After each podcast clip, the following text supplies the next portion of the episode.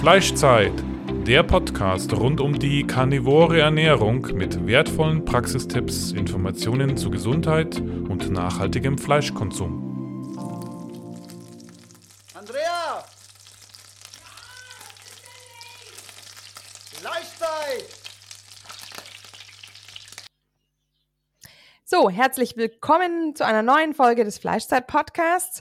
Wir haben heute wieder, ähm, wie letztes Mal, eine äh, eh ehemalige, also in diesem Fall jetzt weiblich ehemalige Veganerin hier und ähm, ja, Halbfrutarierin. Ähm, Alex, äh, hallo. Hi.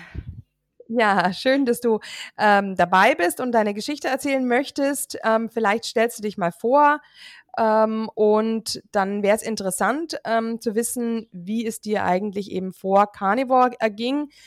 Beziehungsweise du machst eben auch Raw Primal, ähm, wie der Johannes auch. Wir haben es letztes Mal nicht richtig erklärt, was das alles bedeutet. Das wäre also auch gut, wenn du das dann noch erklärst. Genau, also ich bin die Alex, ich bin 24 Jahre alt. Und wie die Andrea ja schon gesagt hat, war ich ähm, vegan, vier Jahre sogar und ähm, bin dann ja über Umwege sozusagen auf äh, die Raw Primal Diet gekommen und das ist eine Ernährung, die auf rohen tierischen Produkten basiert. Also man isst hauptsächlich rohes Fleisch, rohe Eier, rohe Milch und rohe Milchprodukte, aber es sind eben auch Früchte erlaubt und Gemüsesäfte. Also ich bin ähm, schon ein Fan trotzdem noch davon, ein bisschen Obst zu essen oder auch mal äh, Gurke oder so. Aber ich ernähre mich schon hauptsächlich von tierischen Produkten, weil ich auch einfach merke, dass es mir so gut tut nach der ganzen Zeit. Ähm, hauptsächlich auch wegen meinen Zähnen tatsächlich. Also meine Zähne haben da sehr, sehr darunter gelitten. Das ging auch rückblickend betrachtet relativ schnell. Also ich war ja vier Jahre vegan, eins davon roh vegan. Und in den ersten, in dem ersten Jahr eigentlich schon, habe ich irgendwie schon beim Zahnarzt halt festgestellt, dass ich halt einfach kleine, kleine Kariesstellen hatte. Damals habe ich mir da halt aber noch nicht so viel dabei gedacht und habe halt einfach im Internet recherchiert und da stand überall, man muss halt dann, wenn man vegan ist, auf jeden Fall Supplements nehmen, was ich dann auch gemacht habe und dann ging es auch einfach für eine Zeit. Also solange ich die Supplements damals genommen habe, hatte ich keine Probleme und habe dann aber nach drei Jahren entschieden, dass ich ähm, gerne rohvegan werden möchte. Also ich habe mich davor schon sehr ernährungsbewusst ernährt. Ich habe längere Zeit auch kein Weizen gegessen in dieser Phase, wo ich vegan war, beziehungsweise kein Gluten generell. Ähm, und habe halt auch geschaut, dass ich halt, ja, wie halt immer alle sagen, zahnfreundliche Ernährung, halt mit viel Sprossen und mit Wildkräutern und mit viel Grünzeug auch einfach. Ähm, und ja, genau dann habe ich halt durch dieses bewusste, durch die bewusste Ernährung mir gedacht, okay, dann würde ich halt auch gern rohvegan ausprobieren. Und habe dann auch in den ersten Monaten gemerkt, dass das total gut ist. Hatte zwar immer wieder mal kleine Rückfälle, wo ich dann mal einen Abend was gekochtes gegessen habe, aber ich habe trotzdem gemerkt, dass mir gut tut. Ich habe mich fit gefühlt, ich habe mich hydriert gefühlt und ja, ich dachte, so kann das eigentlich bleiben.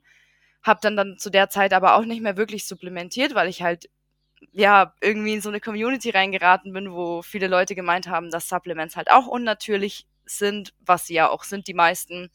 Und habe dann gedacht, okay, mit einer guten Darmflora und einer guten Ernährung und wenn man viel in der Sonne ist und einen natürlichen Lebensstil lebt, dann braucht man das nicht in dem Ausmaß und habe dann eben aber auch diese typischen Pulver angefangen zu nehmen, die ja irgendwie die meisten Veganer nehmen, also Algenpulver oder irgendwelche Wurzeln, was da alles gibt, Macker und was auch immer.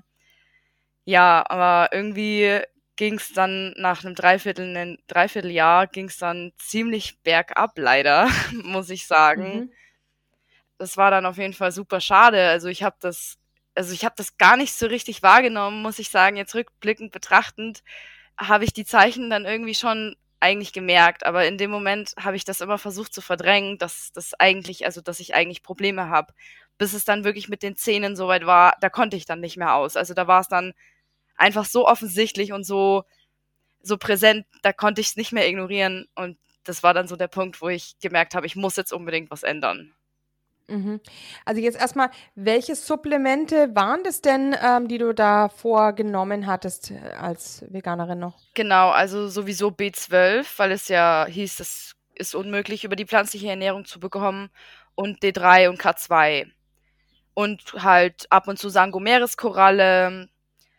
Genau, das war es auch eigentlich schon. Mhm, reicht ja auch schon. Genau, das sagen halt die meisten eigentlich, dass das passen sollte dann. Aber ja.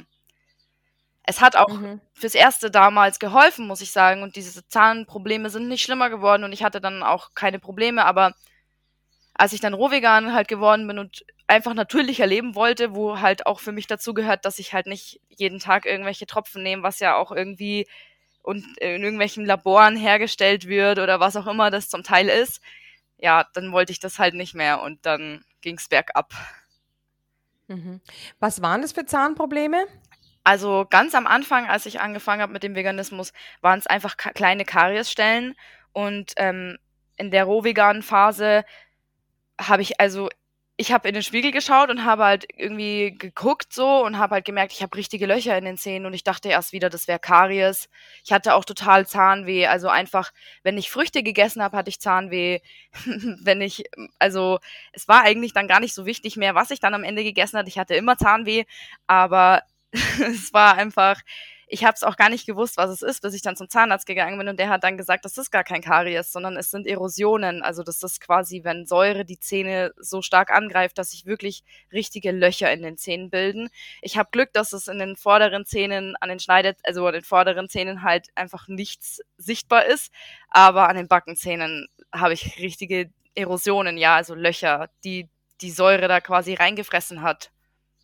Mhm, mhm. Obwohl das ja interessante ja ist, jetzt ernährst du dich ja auch ähm, von Säuren, aber die Problematik ist dann nicht mehr da. Und vor allem ähm, das Supplement K2 wird ja als das Supplement angegeben, um eben den Knochen- und Zahnbau eigentlich zu verbessern. Und es hat aber dann anscheinend auch nichts gebracht. Ja, also damals halt schon, aber als ich dann Rohvegan war, habe ich ja gar nichts mehr genommen. Ähm, mhm, mhm, da habe ich halt dann auch nichts genommen. Also es kann auch sein, dass es daran lag.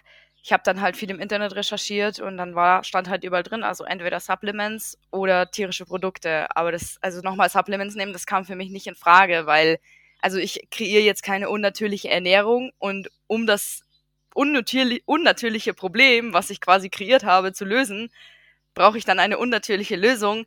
Also das kam dann für mich gar nicht mehr in Frage, muss ich sagen. Mhm. Mhm, ja.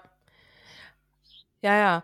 Und ähm, wie bist du auf Raw Primal gekommen? Ähm, das findet man ja auch gar nicht so leicht im Internet. Also Carnivore findet man ja leichter. Hast du auch Carnivore gefunden oder wie war das? Genau, also ich habe erst Carnivore gefunden und dann aber immer mehr Leute gesucht, die rohe tierische Produkte essen, weil ich ja auch roh vegan war und das dann halt für mich irgendwie naheliegend war, dass ich halt eben auch versucht, größtenteils roh zu bleiben und habe dann tatsächlich über Telegram-Gruppen und über Instagram auch ähm, einfach diese Raw Primal Diet gefunden.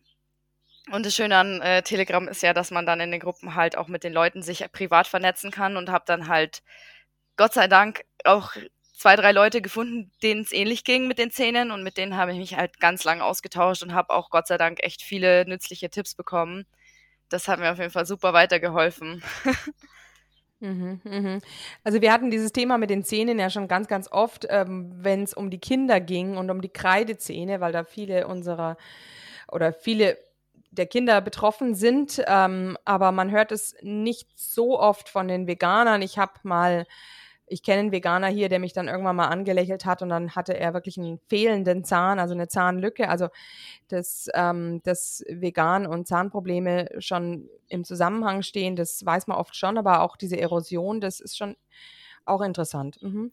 Also ich muss sagen, ich hatte wirklich extreme Schmerzen und ich war so verzweifelt einfach. Ich war total im Zwiespalt, weil ich ja dann meine ethischen Grundsätze dann quasi einfach in, in, oder hinten anstellen musste einfach und das nicht mehr das Wichtigste war.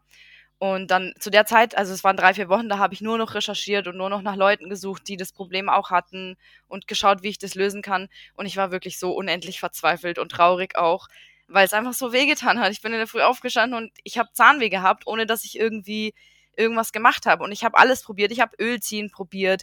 Ich habe wirklich alles Mögliche, so standardmäßige gemacht, Sango-Koralle und also alles, was ich so auf die Schnelle machen konnte, habe ich irgendwie probiert und es hat halt überhaupt nichts geholfen. Und dann hat's langsam aber sicher mit den tierischen Produkten ist es besser geworden. Also es hat auch sogar das hat einfach gedauert, muss ich sagen. Ist ja klar, wenn du den Körper halt jahrelang so unter, unter einen Mangel äh, stellst, dann geht das nicht innerhalb von zwei, drei Wochen oder so weg. Das dauert halt dann. Mhm. Mhm. Ja. Ja. Ähm. Ja, ja, ähm, und wie war denn sonst die Umstellung? Also außer von den Zähnen her, hast du noch andere, andere ähm, ja, Erfahrungen gemacht? Ja, also ich muss sagen, das war auch der Grund, warum ich dabei geblieben bin, glaube ich, weil ich einfach rundum auch gemerkt habe, dass es mir viel besser ging. Ich hatte nämlich auch Verdauungsprobleme, aber das habe ich einfach ignoriert, muss ich sagen. Also im Nachhinein denke ich mir, es war eigentlich offensichtlich und es, es hat echt wehgetan und ich hatte ständig Bauchweh und Blähungen und irgendwas war da eigentlich die ganze Zeit. Aber ich habe dann immer das einfach ignoriert, weil ich halt dachte, was soll ich denn sonst essen? Ähm, also verdauungstechnisch geht's mir viel besser. Wirklich, ich habe gar keine Bauchbeschwerden mehr. Ich habe weder Verstopfung noch irgendwie Blähungen noch irgendwelche anderen Probleme. Ich kann super gut aufs Klo gehen und ich habe auch wirklich ein ganz, ganz gutes Bauchgefühl einfach mittlerweile. Und ja, vom Kopf her ist der Unterschied auf jeden Fall extrem. Ich habe es dann am meisten bei der rohen Butter bemerkt. Also ich habe eine Zeit lang exzessiv rohe Butter konsumiert, weil ich totalen Heißhunger darauf hatte. Und das war einfach ein Unterschied wie Tag und Nacht. Ich habe einfach gemerkt, ich bin viel entspannter. Also ich habe meine Impulse wieder kontrollieren können. Das konnte ich jahrelang gar nicht. Ich war immer sehr aufbrausend und emotional und konnte mich dann gar nicht richtig halten. Und kleinste Sachen haben mich total aufgeregt. Und das kann ich jetzt wieder. Also ich kann mich jetzt wieder ruhig mit Problemen auseinandersetzen und bin einfach entspannter und mein Gedächtnis funktioniert auch besser. Also mein komplettes Hirn, das war total mangelernährt. Aber das habe ich auch erst im Nachhinein gecheckt. Also das, die ganze Zeit, als ich vegan war, das habe ich überhaupt nicht überrissen. Ich, das ich habe das nach den ganzen Jahren als meine Realität einfach angenommen und wusste gar nicht, dass es auch anders geht. Mhm, mhm, ja, ja, das hören wir hier immer wieder im Podcast. Es ist immer wieder ähm, ja, interessant, gell? dass man da eben auch der Psyche keinen Gefallen tut. Ja, also meine Familie ist auch total erleichtert, muss ich sagen. Die sind alle ganz happy, weil ich jetzt um einiges besser gelaunt bin. und ich mhm. natürlich auch. Das war wirklich sehr, sehr stressig.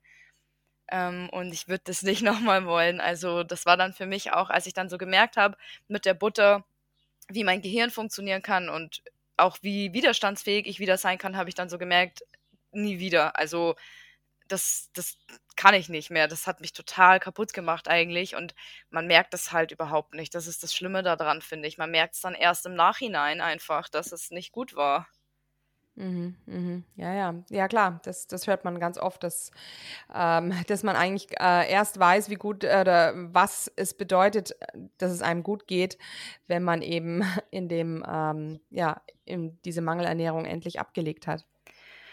Ja, absolut. Was ich auch bemerkt habe, ist, dass meine Haare wieder wachsen und nicht mehr die ganze Zeit ausfallen. Ich hatte totalen Haarausfall. Ich habe immer überall Haare gefunden. Wenn ich gestaubsaugt habe, war immer mein ganzer Staubsauger voller Haare verstopft. Mittlerweile habe ich das nicht mehr. Also ich kann mir auch die Haare jetzt mittlerweile waschen, ohne dass da total viele Haare dann am Ende in der Badewanne sind. Das hat mich auch natürlich gefreut, weil das war auch so ein bisschen ja, irgendwie immer ein bisschen blöd, wenn man dann ständig überall seine Haare hätte und dann denkt man sich dann schon irgendwie so, hm, irgendwas, irgendwas ist da. Mhm, mhm. Hast du es auch gemerkt jetzt am, so am, am Ansatz, dass du da merkst, dass da so ein ähm, Flaum kommt, ein, ein, neuer Haarflaum oder so? Das hatten wir auch schon. Ja, genau, so kleine Babyhaare überall. mhm, Und sie wachsen mhm. auch schneller, also man merkt es auf jeden Fall total. Mhm. Wie ist es mit deinem Zyklus? Genau, also ich habe auch meine Tage nicht mehr gehabt, als ich roh vegan war. Ähm, man muss aber auch dazu sagen, ich habe schon auch regelmäßig gefastet und ähm, eben viel Früchte gegessen, was halt nicht optimal ist für die Hormone.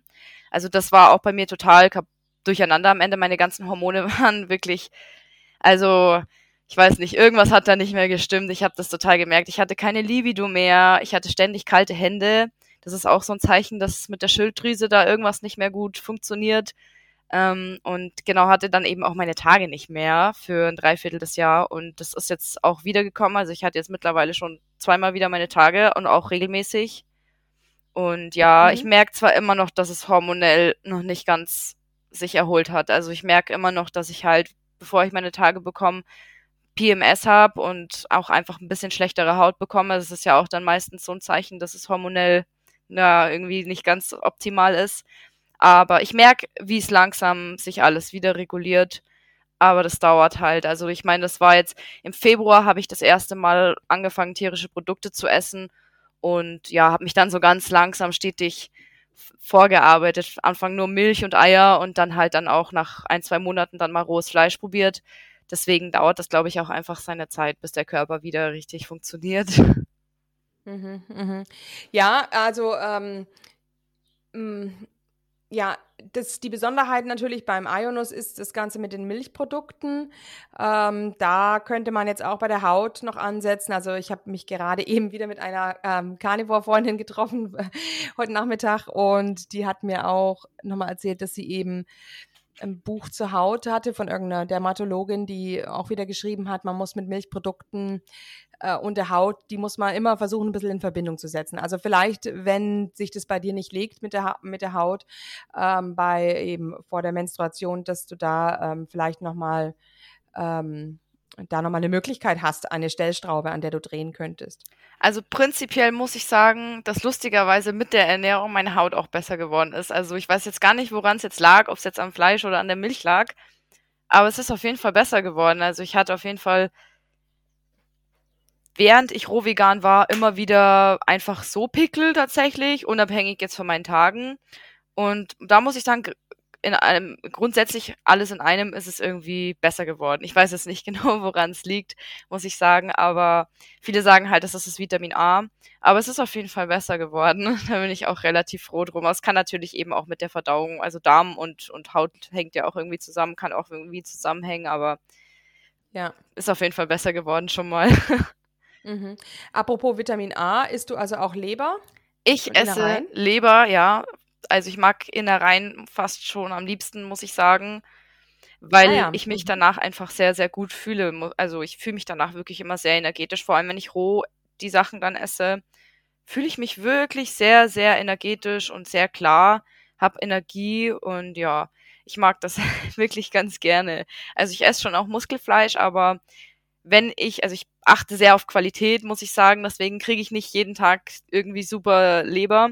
Aber wenn ich Leber bekomme, dann freue ich mich immer sehr und dann esse ich die auch eigentlich immer ganz gern, auch wenn es jetzt nicht 100 Prozent das ist, was mir jetzt mundet, wo ich sage, wow, super lecker, aber ich fühle mich immer super gut danach, deswegen lohnt es sich.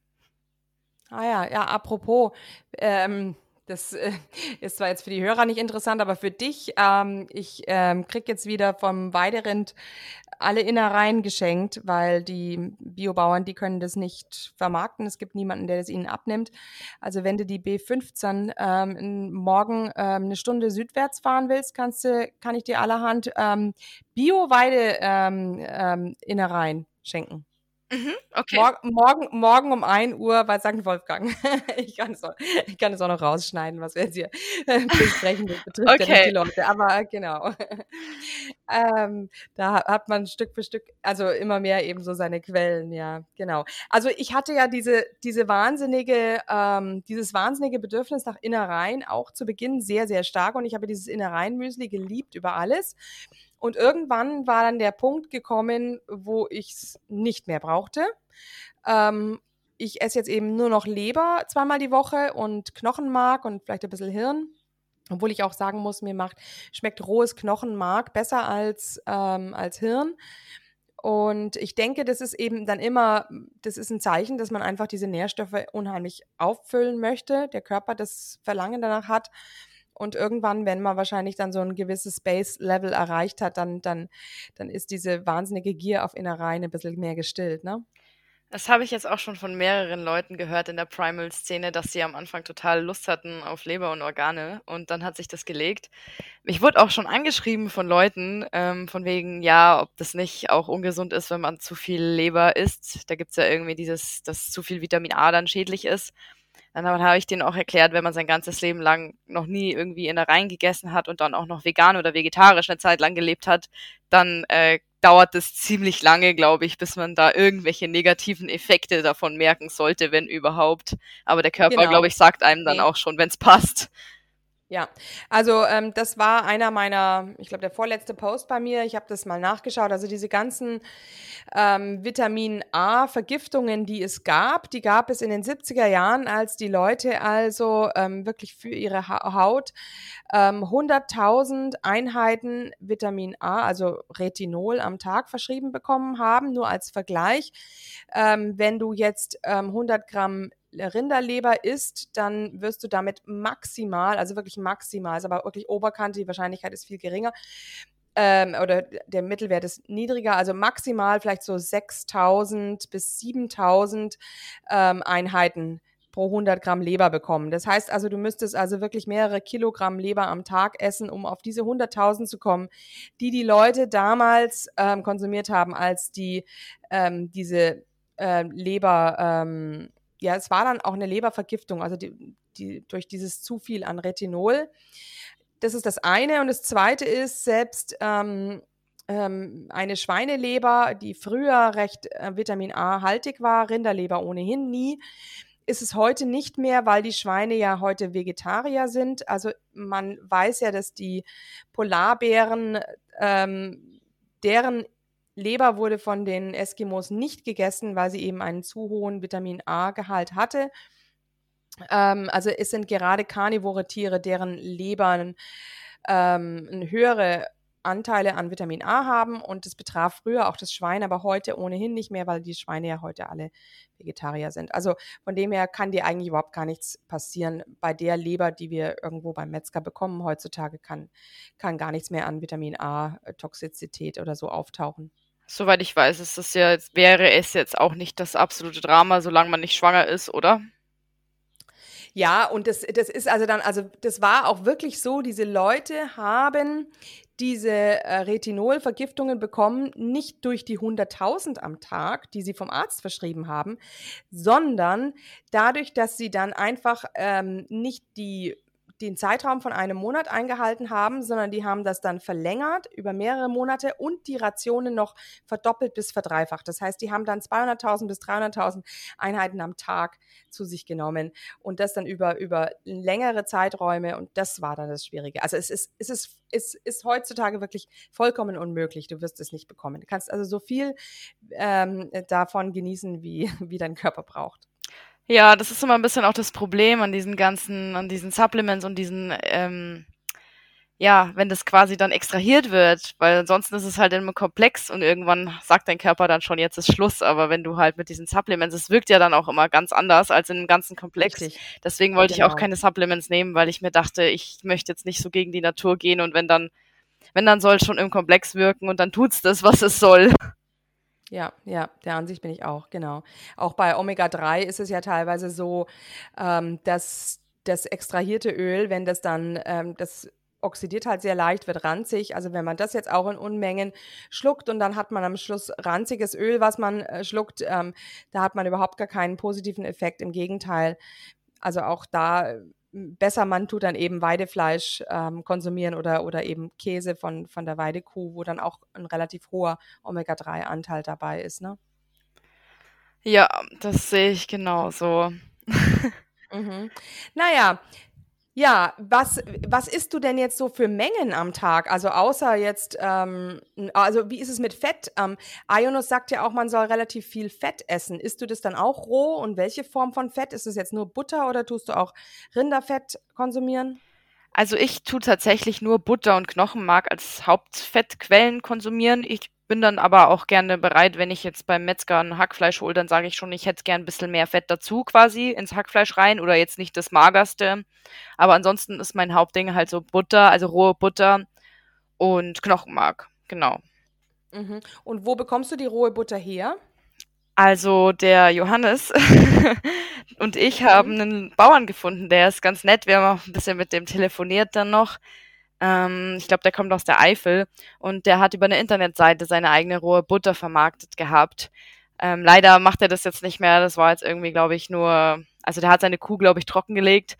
Das, also hat es auch im kleinen Stil gemacht. Ich glaube, der hat nur zwei, drei Kühe und da waren auch, die Kälber durften auch mittrinken.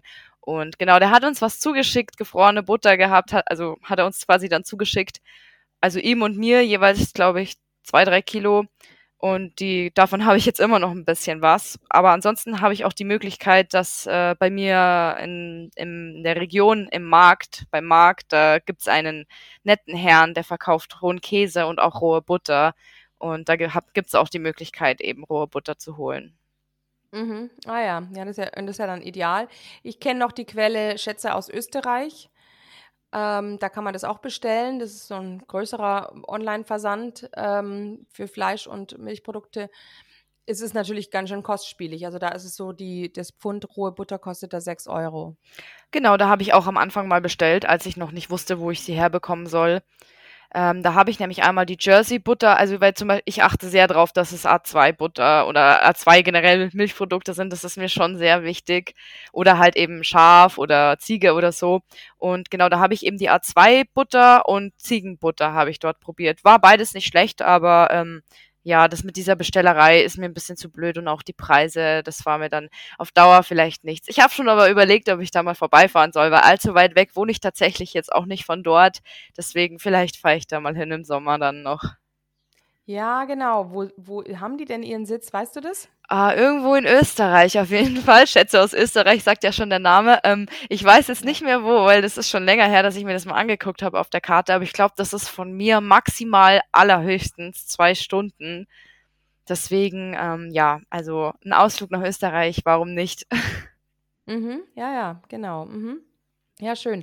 Ähm, hast du jetzt, erklär doch mal, ähm, was es eigentlich mit dieser Raw Primal Diet auf sich hat. Hast du die Bücher vom Ionus gelesen? Vielleicht könntest du da mal ein bisschen erklären.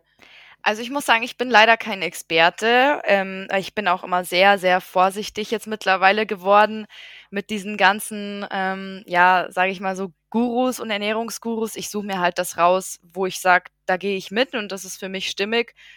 Ähm, bei den Büchern ist es so, die habe ich halt auf jeden Fall mal überflogen und habe mir so die wichtigsten Sachen rausgesucht und immer wieder nach Stichwörtern gesucht. Aber 100% gelesen habe ich sie jetzt nicht. Also im Prinzip geht es halt darum, einfach rohe tierische Produkte hauptsächlich zu essen, vor allem rohes Fleisch. Und er empfiehlt eben aber auch ähm, Gemüsesäfte zur Hydrierung und kein Wasser. Also er sagt, man soll zum Beispiel kein Wasser einfach so trinken. Ähm, ja, Genau, also er sagt halt eben, er sieht halt die, die Heilkraft der rohen tierischen Produkte, sage ich mal. Er sagt zum Beispiel auch, dass Eier sehr entgiftend wirken. Das merkt man auch, wenn man rohe Eierfiele isst, dann, also dann räumt's einen schon. Dann muss man schon, sage ich mal, öfter mal aufs Klo. Und ja, der Agenus, also der Ayunis, der hatte ja auch eine frutarische Phase. Deswegen habe ich mich da auch gleich verbunden gefühlt, muss ich sagen, weil der hatte eben auch so eine Phase und meinte dann, dass bei ihm eben auch Zahnprobleme und ähm, auch psychisch irgendwie eine gewisse Instabilität dazu geführt haben, dass er ja einen anderen Weg mal ausprobiert hat. Ist aber er ist aber durch Zufall da drauf gekommen und hat auch, glaube ich, selber irgendwelche Krankheiten gehabt, die er dann dadurch geheilt hat. Aber ich bin versuche immer jetzt mittlerweile, nachdem ich meine Erfahrungen gemacht habe mit dem Rohvegan, mich nicht mehr so komplett auf einen Menschen zu verlassen, sondern einfach Dinge auszuprobieren halt und dann zu schauen, was halt für mich einfach passt.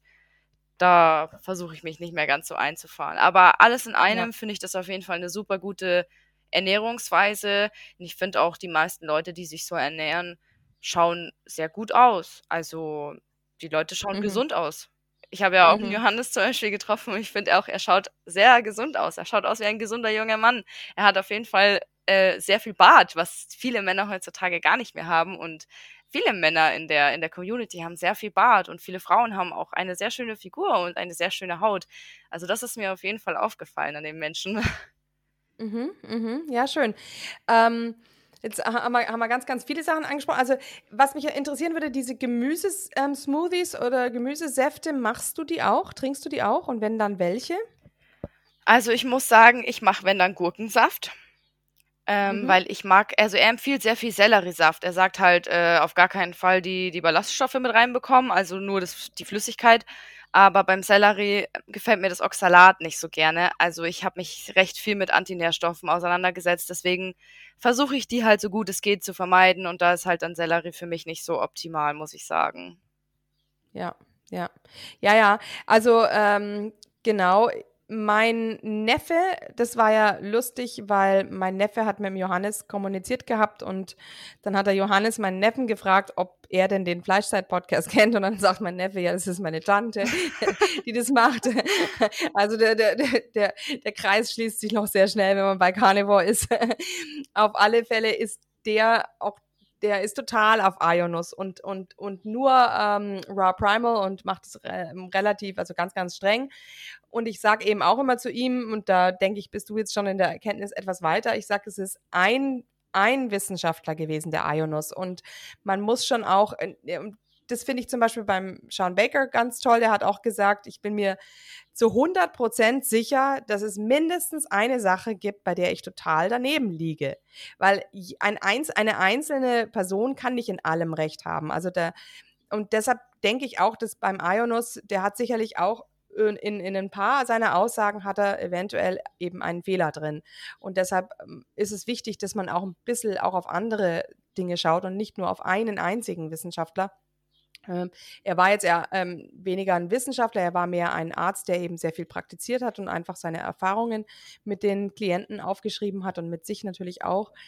Aber ähm, wie du eben jetzt schon gesagt hast, inzwischen wissen wir über die Oxalate und das wusste wahrscheinlich Ionos damals nicht und deshalb ist der Selleriesaft eher kritischer, während man da vielleicht bei Gurke ähm, dann ähm, da ruhig locker sein kann. Aber ja, ich finde das eben auch äh, gut. Wo hast du denn andere, hast du die auch mal getroffen, die, die Primal-Leute?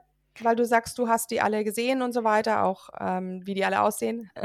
nee, also ich habe die, also ich habe ja nur einen Hannes getroffen, aber ähm, viele machen ja auch YouTube, beziehungsweise zwei, drei oder sind über Instagram viel aktiv. Also klar, man darf da jetzt auch nicht alles glauben, aber die schauen jetzt auch nicht so aus, als würden sie ihre Bilder bearbeiten. Da gibt's ja auch diesen Sverage und seine Freundin und ich finde seine Freundin ist eine wirklich sehr schöne Frau und sie sieht sehr, sehr gesund aus und die ernährt sich, glaube ich, 100 Prozent Raw Primal, soweit ich das weiß. Und ich habe mich eben auch mit vielen Mädels auseinandergesetzt. Ähm, die schauen alle super aus. Ich habe die jetzt halt noch nicht getroffen. Vielleicht schauen die in echt total schlecht aus, aber so auf den Bildern und so schauen die alle sehr gesund aus. Und ich finde auch, dass ich selber um einiges besser ausschaue. Also mein Gesicht schaut um einiges besser aus. Das ist sehr typisch, finde ich, bei Veganern, dass die Augen irgendwann so ein bisschen nach hinten fallen. Viele sagen, das liegt mhm. an mangelndem Kollagen und ich finde, das war bei mir auch also das habe ich da natürlich damals nicht gesehen, aber jetzt mittlerweile sehe ich den Unterschied, dass mein Gesicht einfach viel besser ausschaut. Ich schaue irgendwie jünger aus und strahlender und die ganze Haut ist besser. Deswegen ähm, glaube ich, dass es tatsächlich gut ist. Also mir hat es total mhm. gut getan und ja, mal gucken. Aber es gibt anscheinend bald ein Primal-Treffen. Also der Johannes, glaube ich, wollte vielleicht eins machen dann im Juli. Und ähm, ich sehe auch in den Gruppen, die planen da jetzt auch noch ein anderes. Aber mal gucken, ich glaube, die wollen das irgendwo in Norddeutschland machen. Das wäre mir dann fast schon zu weit. Mhm, beziehungsweise Dänemark, gell? Weil mein, also mein Sohn, mein Kleiner, der möchte da unbedingt eben hin. Er hat mir schon gesagt, er wird diesen Sommer zum Raw Primal Treffen mit seinem eben äh, Cousin fahren nach Dänemark. Ja, genau, das habe ich heute auch gelesen, dass da eins ist. Also wenn jetzt da jemand zuhört äh, und Interesse hat, könnt ihr euch bei mir melden oder dann bei der Alex. Ich werde auch Alexes ähm, Kontakt verknüpfen und dann werden wir euch weiterleiten. Genau, ja. Genau. Und wer nicht Raw Primal möchte oder einfach zu einem Treffen nach Frankfurt kommen möchte, da kommt der Johannes ja auch hin. Ähm, wir machen ja Mitte August ein Treffen im Taunus ähm, und das ist eben ein allgemeines Carnivore-Treffen. Okay. Gut zu genau, wissen. Dann, ja, genau. Ähm, und zwar im, in der Pfadfinder, ähm, in der Pfadfinder Jugendherberge ist es ähm, vom 12. bis 15. August. Und äh, wir werden auch eine komplette Wagyu-Rinderhälfte ähm, zerlegen. Das wird sehr, sehr spannend. Da freue ich mich schon drauf.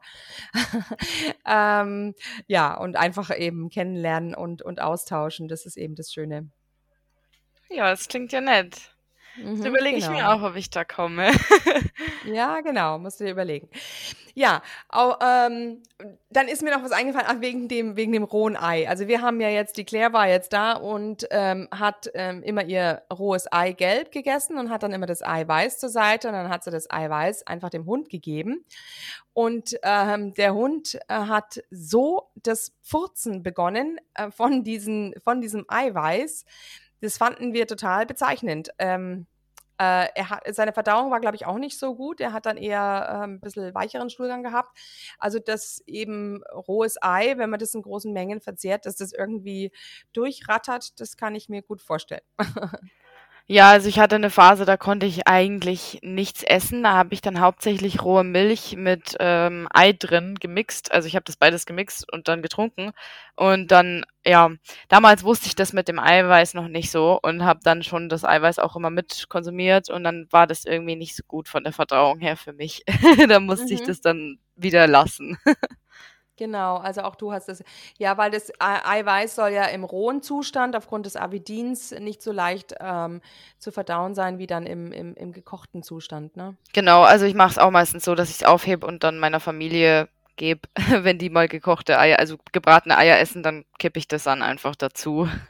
Mhm, ähm, Genau, jetzt, was wollte ich jetzt noch sagen? Ja, aber also grundsätzlich, bei mir ist es ja jetzt auch so, dass ich immer mehr zu roh tendiere. Es ist, ähm, also ich glaube an diesem rohen Fleisch, dass das einem gut tut, da ist schon viel dran. Und auch die Christina Paisley und ihr Sohn, die waren beide schon im, im Podcast. Der Sohn, das war der Alkoholiker, der im Grunde durch, äh, ja, mit Carnivore ähm, das geschafft hat, da auch stabil zu bleiben. Und ähm, Christina auch, die waren, ähm, die haben jetzt wirklich umgeschwenkt, auch auf roh. Also sie hat erzählt, sie essen immer mehr roh, es schmeckt ihnen immer besser.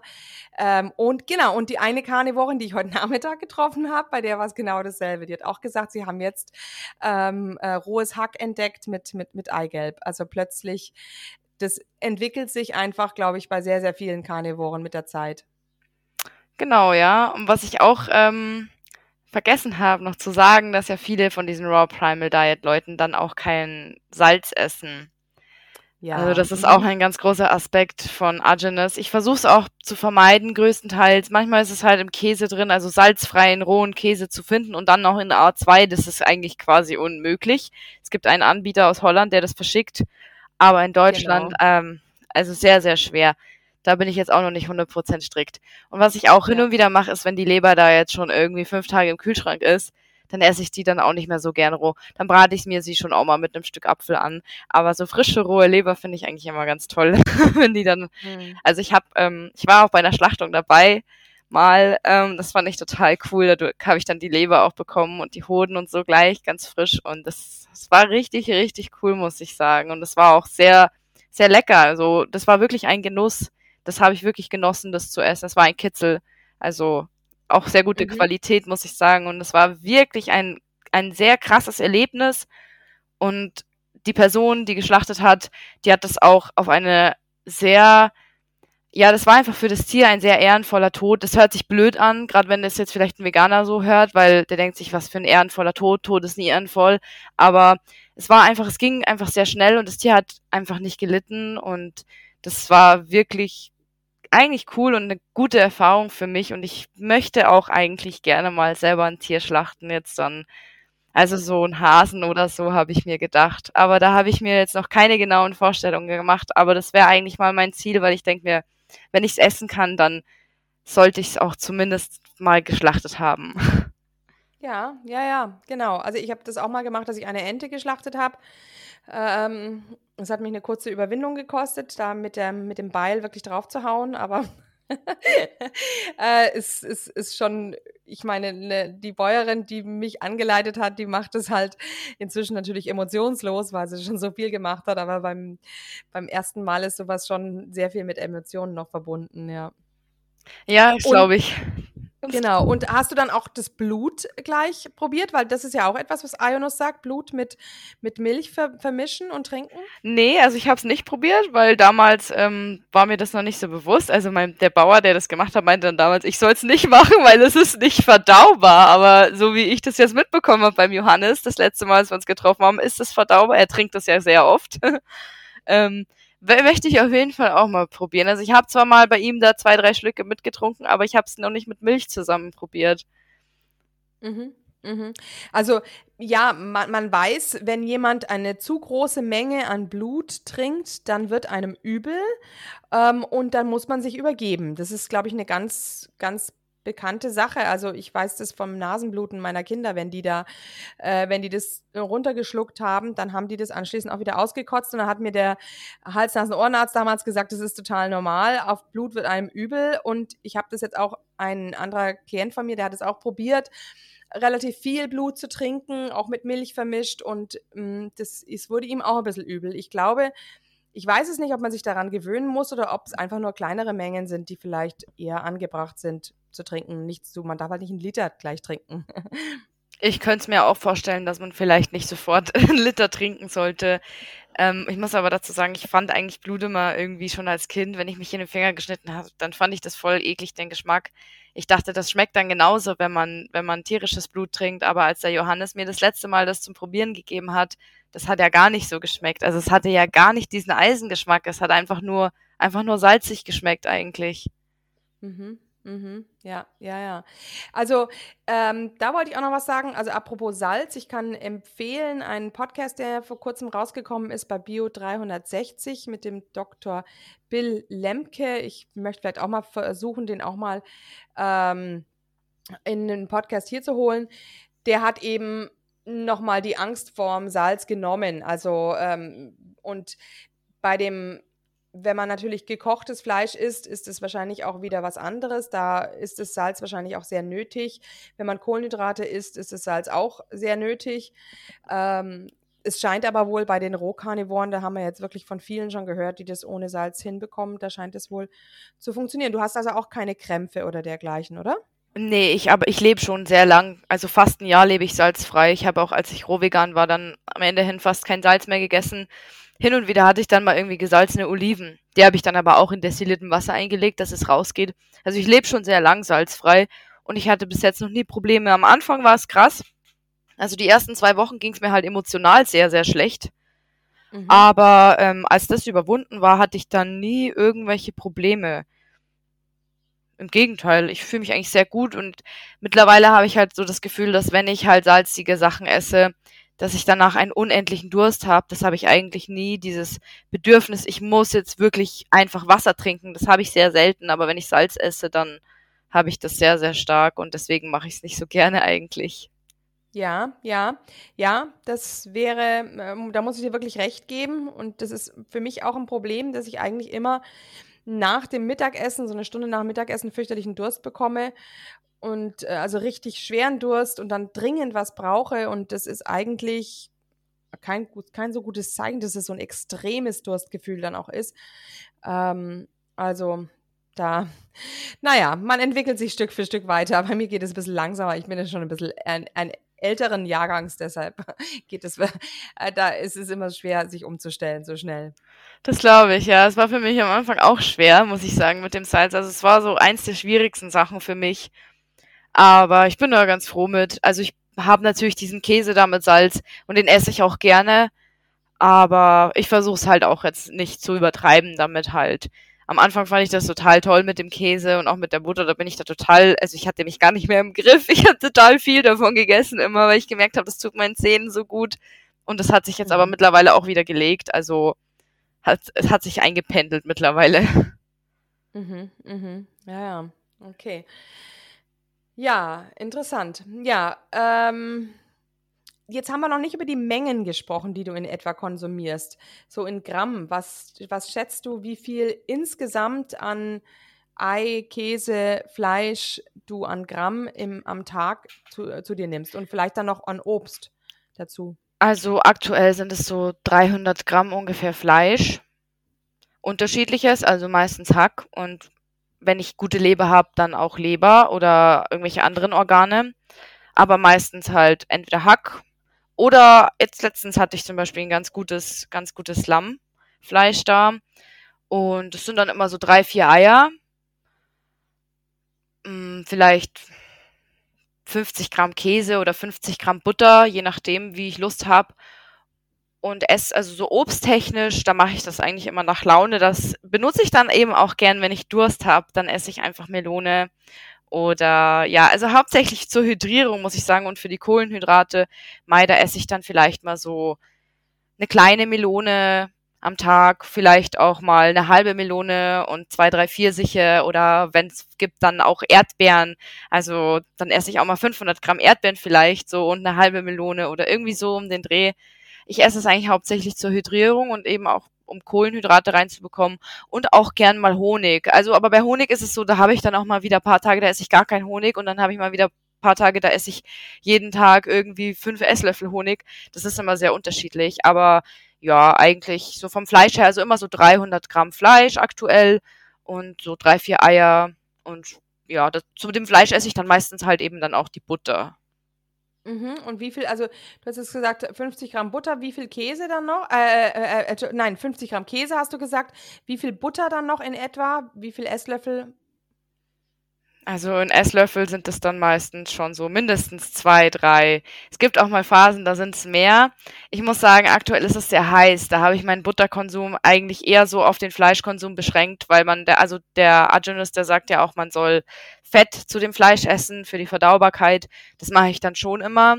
Aber es gab eine Zeit, da habe ich wirklich einfach mal 100 Gramm Butter an einem Tag gegessen mit Honig zusammen, einfach als Snack. Das mache ich jetzt aktuell aber nicht, aber wer weiß, vielleicht, wenn der Winter wieder kommt, vielleicht mache ich das wieder, aber aktuell ist es mir gerade ein bisschen zu viel mit der ganzen Hitze dann. Hm, aha. Okay, also ich habe es so ein bisschen hoch ähm, extrapoliert, dass du so in etwa 500 bis 600 Gramm ähm, Fleischeier, also so an, an, an Fleisch und Eiern und so weiter isst und dann eben noch ein bisschen Obst dazu. Genau. Und und hat sich deine Figur verändert? Ähm, wie ist das eigentlich? Wie war das? Also der Johannes hat ja erzählt, dass er wirklich abgemagert war auf 42 Kilo. Wie war das bei dir denn? Ich hatte das eigentlich nicht so krass. Also ich hatte ein konstantes Gewicht von 50 Kilo, 52, also zwischen 52 und 50 bin ich immer geschwankt, was aber auch jetzt nicht viel ist. Also für eine 1,65 große Frau ist es schon schlank. Es ist jetzt nicht komplett abgemagert, aber es ist schlank. Mhm. Und ich habe auf jeden Fall extrem zugenommen durch die Raw Primal Diet. Also ich habe jetzt mittlerweile fast 64 Kilo. Es schwankt auch ein bisschen. Ähm, viele sagen halt aber auch, dass es normal ist, dass man am Anfang sehr stark zunimmt. Prinzipiell stört's mich nicht. Ich find's schön. Also ich habe auf jeden Fall schöne Hüften und auch am Po. Also ich finde, es schaut schön aus. Ich ärgere mich ein bisschen, dass es meine Klamotten mir nicht mehr passen. Aber viele sagen auch, das pendelt sich wieder ein. Ich muss auch dazu sagen, dass ich jetzt erst wirklich mal vor, vor zwei Wochen angefangen habe, oder nee, sagen wir vor drei eigentlich eher, wirklich jetzt jeden Tag Fleisch zu essen. Also ich hatte eine Zeit, da habe ich es halt einfach, wenn ich jetzt gute Leber bekommen habe, habe ich halt dann mal paar Tage lang jeden Tag Leber gegessen. Und wenn ich gutes Hackfleisch bekommen habe, ich halt paar Tage jeden Tag Hackfleisch gegessen und dann halt mal wieder paar Tage nicht. Aber jetzt seit paar Wochen, also so seit zwei, drei Wochen esse ich eigentlich fast jeden Tag Fleisch. Mal gucken, vielleicht nehme ich damit auch wieder ab, weil ich habe dann halt, als ich nicht Fleisch gegessen habe, natürlich super viel Käse und Butter und Milch. Und da ist halt super viel Fett drin. Dann zusätzlich noch mit dem Honig, Fett und Kohlenhydrate, ja, dann nimmt man halt natürlich viel zu, ist ja normal. Mhm, mhm, ja, ja. Ähm, das ist ganz interessant. Mein Neffe hat das auch gemacht und zwar absichtlich. Also der hat, äh, wollte jetzt absichtlich mit dem Raw Primal zunehmen. Der hat also wirklich, ich glaube, er ist von, von, ich glaube, von 80 Kilo ist er raufgegangen auf, oh, ich weiß jetzt nicht, um 110 oder so. Also wirklich, ähm, weil er das bewusst machen wollte, dass er entgiftet. Also das ist eben auch immer, sind diese Theorien vom Ionus mit dem Entgiften. Also er wollte jetzt quasi äh, Giftstoffe sammeln im Fettgewebe und jetzt ist er aber, glaube ich, schon wieder am Abnehmen, um das Ganze eben auszuleiten. Also da gibt's äh, anscheinend, wer sich mit den Büchern vielleicht näher befasst, der ähm, kann das näher nachlesen. Da gibt's also allerhand Theorien von, von, von Giftstoffen ausleiten und so weiter. Ähm, ja. Genau. Also bei, das, das bei ihm war es jetzt auch so, dass er sehr öfter am, also ähm, sehr oft am Tag gegessen hat. Ich weiß nicht, wie oft hast du dann am Tag gegessen? Oder wie oft isst du am Tag? Also so, ich esse, sage ich mal, am Morgen und am Abend jeweils eine fettige, proteinreiche große Mahlzeit. Und am Na nachmittags bei der Hitze, dann esse ich nur Obst eigentlich. Oder hin und wieder auch Gurke, aber das ist ja auch Früchte, also das zähle ich jetzt eigentlich auch als Frucht eher. Genau, und bei der Primal Diet, das habe ich noch vergessen dazu zu sagen, das ist, ich finde es eigentlich sehr interessant, weil diese ganze Detox-Community, die Rohvegane auf Instagram, die sagen ja alle Low Fat und bloß nicht zu viel Fett zu dir nehmen und das, das, das blockiert die Leber, da kann die Leber dann nicht richtig entgiften. Und die Theorie aber vom Arginus, die finde ich halt sehr, sehr interessant, weil er halt quasi sagt, dass äh, Fette ja, also dass Toxine fettlöslich sind und quasi dann, weil sie, weil der Körper dich schützen will, der Körper sie dann eher in dem Fett einlagert an, als in irgendwelchen anderen Gewebe, was ja auch sinnvoll ist. Und da muss ich sagen, habe ich auch einen großen Unterschied gemerkt, dass einfach mein Körper mit, mit Giften, mit Umweltgiften besser klarkommt. Ich weiß nicht, woran es liegt, aber ich, ich merke halt, dass ich nicht mehr so krass sensibel drauf reagiere, wenn ich in einer Umgebung bin, also jetzt zum Beispiel in der Großstadt oder so, weil ich wohne total auf dem Dorf, oder wenn ich jetzt irgendwas mal esse, was jetzt nicht so optimal ist oder so, oder einfach lange wach bin, dann merke ich, dass mein Körper um einiges besser damit klarkommt. Ich weiß nicht, ob es an den Fetten liegt, aber ich habe das Gefühl, dass ich auf jeden Fall resistenter gegen Giftstoffe mhm. bin. Mhm. Ja, also das hat mein Neffe auch gesagt, dass die Nerven einfach, ähm, äh, das Nervenkonstrukt besser wird ähm, ähm, durch dieses, durch die, auch wenn man natürlich immer wieder isst und nicht eben diese längeren Fastenphasen äh, hat. Und das, das, da kann ich jetzt auch nur zustimmen. Ich denke, wenn man ähm, ähm, OMAD macht oder eben ähm, intermittierendes Fasten und dann über längere Zeit nichts isst, dass das einfach vielleicht auch unheimlich anstrengend ist. Und dadurch, dass du bei Ionos heißt ja immer wieder, man soll auch wirklich die ganze Zeit so ein bisschen essen und knabbern. Und das ist natürlich, ja, wissen wir ja alle, das ist die Nervennahrung, wenn man immer wieder knabbert. Ja, also ich habe auch, muss ich sagen, eben sehr viel dieses so One-Meal-a-Day-mäßige und sehr starke Intervallfasten gemacht. Und das mittlerweile bin ich der Meinung, dass es gerade für Frauen gar nicht gut ist. Also, dass es diese ganzen Studien, die gemacht wurden zum Thema Fasten, wurden an Männern gemacht oder an Frauen nach den Wechseljahren. Also es ist mhm. einfach viel zu schwierig, Studien zum Thema Fasten bei Frauen also bei Frauen im gebärfähigen Alter zu machen, weil dieses hormonelle, ja, diese hormonellen Schwankungen halt einfach zu stark sind. Deswegen lassen sich diese Studien eigentlich gar nicht so richtig auf Frauen, äh, ja, ja, ja, ich habe auch erfahren, dass ähm, Frauen teilweise dann wirklich einen totalen Unterzucker bekamen mit Zitteranfällen und so weiter. Und das ist natürlich äh, purer Stress, wenn man da seinem zum, nicht so seinem gewohnten Rhythmus nachgeht. Ähm, also ich denke auch, Oh Matt, wir haben ja die super Erfolgsstory von der Janette äh, gehört. Die haben, da haben jetzt viele, du kennst die vielleicht nicht, die waren ein paar Folgen vorher, da waren alle total begeistert. Die hat unheimlich abgenommen mit One Meal a Day.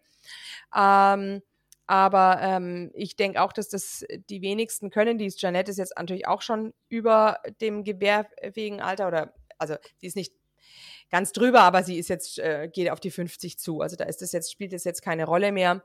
Ähm, aber ich denke auch, ähm, dass äh, so ein Stress durch Nahrungskarenz sicherlich kontraproduktiv ist für eine Frau. Grundsätzlich Stress. Man sagt ja auch, dass der Dauerlauf bei Frauen ähm, eher nicht so gut äh, ist, ähm, weil das auch zu viel Cortisolausschüttungen bewirkt. Und die Cortisolausschüttungen sind einfach, Frauen kommen damit nicht so gut zurecht, ja.